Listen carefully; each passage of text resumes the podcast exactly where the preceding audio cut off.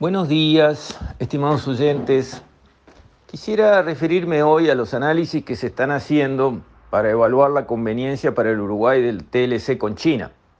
Notablemente la Cámara de Industrias avanzó profesionalmente tratando de calibrar qué le iba a pasar a sus eh, miembros en la hipótesis de que se firmara un TLC con China.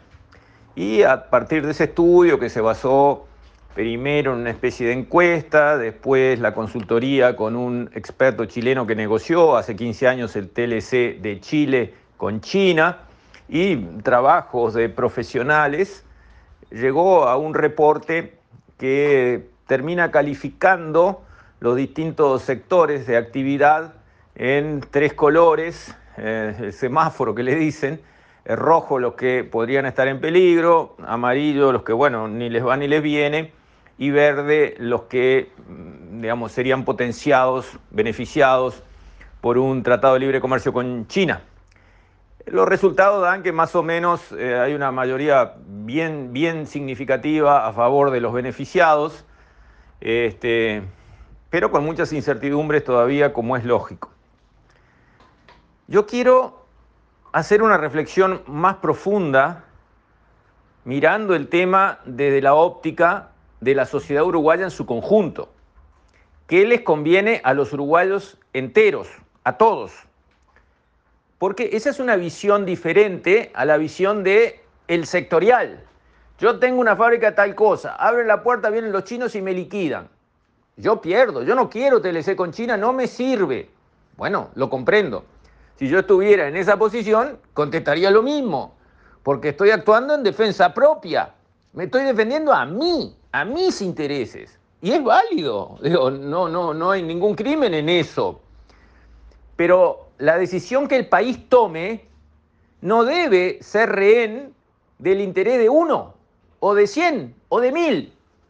Tiene que basarse en el interés de la sociedad uruguaya entera.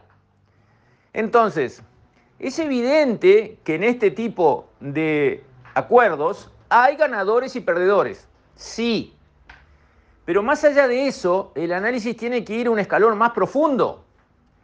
¿Quiénes ganan y quiénes pierden? No para conocer el nombre, si se llama Juan o se llama Pedro, no es eso el tema.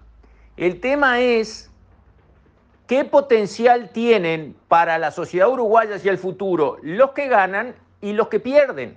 Ahí está el kit de la cuestión y esto no se está diciendo. Porque es la misma historia que pasó con la teoría de sustitución de importaciones de la CEPAL, conducida por don Raúl Previs, que sostuvo cómo se desarrolla un país. Y se desarrolla produciendo todo lo que precisa. Ah, bueno, parece lógico. Y sí, ¿por qué voy a importar cubiertas? ¿Por qué voy a importar baterías si las puedo hacer acá? Vamos. Entonces, aranceles altísimos, cuotas, tipo de cambio diferenciales y todas las parafernalia de instrumentos habidos y por haber para que se proteja el mercado interno y se dé lugar a empresas productoras de heladeras, autos, cubiertas, baterías, ollas, lo que sea. Esa idea parecía buena. Sí, parecía. Fue devastadora para nuestros países, fue catastrófica. ¿Por qué? Porque protegimos sectores, industrias que funcionaban, nacían y operaban solo gracias a la protección que les dábamos. No podían competir con nadie en el mundo.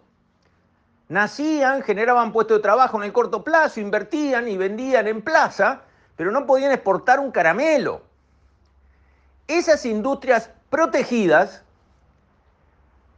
cuando habían nacido, después no crecían más, después no podían crecer, porque no eran competitivas en el mundo, dependían de la protección para sobrevivir y no podían crecer porque el mercado interno era su techo y el mercado interno es muy chiquito. Pero ¿cuál era el problema? Gracias a que protegíamos a esas, no importábamos, porque si hubiéramos abierto la importación, al importar se liquidaban.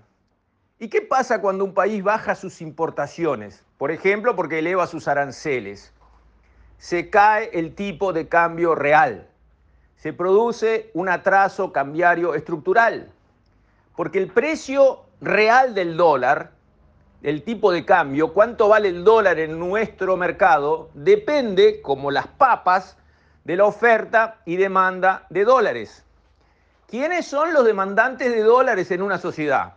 Los importadores, que no pueden comprar heladeras en el exterior en pesos uruguayos, tienen que mandar dólares para el exterior. ¿Pueden vender la heladera en pesos uruguayos financiados acá? Por supuesto que pueden. Pero afuera los pesos uruguayos no, no caminan un metro afuera de la frontera uruguaya. Entonces, los importadores son los grandes compradores de dólares en una economía. Si cerramos la economía, si achicamos las importaciones para proteger industrias que sin esa protección no existirían, al caer la demanda de dólares, ¿qué sucede con el precio del dólar? Se cae. ¿Qué sucede en una economía donde tenemos atraso cambiario? Esa pregunta la saben hasta los niños de escuela en Uruguay, ¿no? Porque vaya que la, la vivimos, ¿no? Cuando tenemos atraso cambiario, quiebran los exportadores, porque se le encarece todo el Uruguay en dólares y ellos no pueden traspasar al exterior en sus exportaciones el costo uruguayo alto en dólares porque el tipo de cambio está muy bajo. Los exportadores en una sociedad son los que pueden crecer hasta el infinito, porque su mercado es el mundo. Y si son competitivos en ese rubro, pueden crecer y crecer y crecer. Entonces, gracias a la protección, ¿qué hacemos? Protegemos algunas industrias para el mercado interno que no pueden crecer y liquidamos a los exportadores que podrían crecer para siempre. O sea, quebramos los motores que nos pueden dar crecimiento eterno a cambio de mantener con vida artificialmente a los que no nos pueden hacer crecer mañana. Eso fue la teoría de sustitución de importaciones de la CEPAL y por eso se abandonó en todos lados, salvo en algún lugar como Argentina, que bueno, pobre Argentina, no hay mala idea que no le venga bien.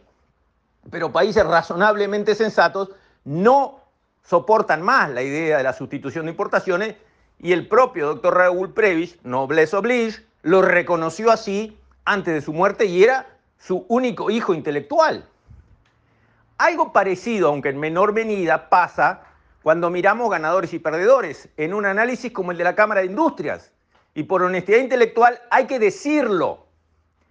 ¿Por qué? Porque los perdedores de un TLC con China son equivalentes a las empresas protegidas de la sustitución de importaciones dependen del mercadito brasilero que con el Mercosur tenemos arancel cero para entrar y con el arancel externo común del Mercosur entonces no entra la competencia internacional barata y entonces con eso tienen un nicho que dura tres, años y que entonces ahí consiguen vender unas unidades a gatas y ahí están. Eso no es el Uruguay del futuro. Eso no puede crecer para siempre. Eso se puede mantener vivo si le mantenemos esta ventaja y le cubrimos esta otra y le hacemos el otro coso. Entonces, los perdedores de un TLC con China son perdedores e individualmente tienen razón de preocuparse y de pedir de alguna manera eh, algún plan de contingencia para ellos, para prepararles una salida con el tiempo que no sea un daño absoluto eh, y una muerte súbita ya, con toda la pérdida cargada arriba de sus hombros. Pero para la sociedad, esos sectores no valen lo mismo que los que pueden crecer hasta el infinito, multiplicando el PBI del Uruguay dos veces y dos veces más y dos veces más y dos veces más hacia el futuro. No pesan lo mismo en la decisión los sectores que ganan y pueden crecer al infinito que los sectores que pierden y que no tienen cómo crecer hacia el infinito porque están muy acotados en su competitividad, tan acotados están que dependen para poder seguir produciendo de acuerdos que los protejan. Esta parte del análisis tiene que estar arriba de la mesa cuando se mira el tema del TLC con China como sociedad. Y también hay que ser inteligente y reconocer que así como la globalización llegó y a ningún país se le obligó a que abriera todas sus puertas de golpe y liquidara todas las industrias que no podían sobrevivir de un día para el otro, se podía hacer gradualmente para que el capital humano de los trabajadores formados en esas empresas de un día para el otro, antes de llegar a edad de jubilarse, eh, encontraran con que no tenían más trabajo y tenían que salir a hacer un delivery. No, ¿por qué hay que hacer eso? No, hay que darle tiempo, hay que darle gradualidad a los procesos para que el capital humano que es propiedad de la persona que lo tiene, se amortice en el tiempo de la vida útil de esa persona, porque él no tiene la culpa de los cambios estos que se vienen. ¿De acuerdo? Nadie obliga a hacer de un día para el otro. Ahora, las alternativas para el país son claras. ¿Queremos un Uruguay que crezca? Ah, bueno, hay que darle toda la cancha para que corran a los que pueden crecer para siempre. Y los que no pueden crecer solitos y defenderse en el mundo, tienen que ir desapareciendo, en orden, en forma cuidada, protegida, pero tienen que salir de la foto. Con esto, estimados oyentes, me despido. Hasta mañana, si Dios quiere.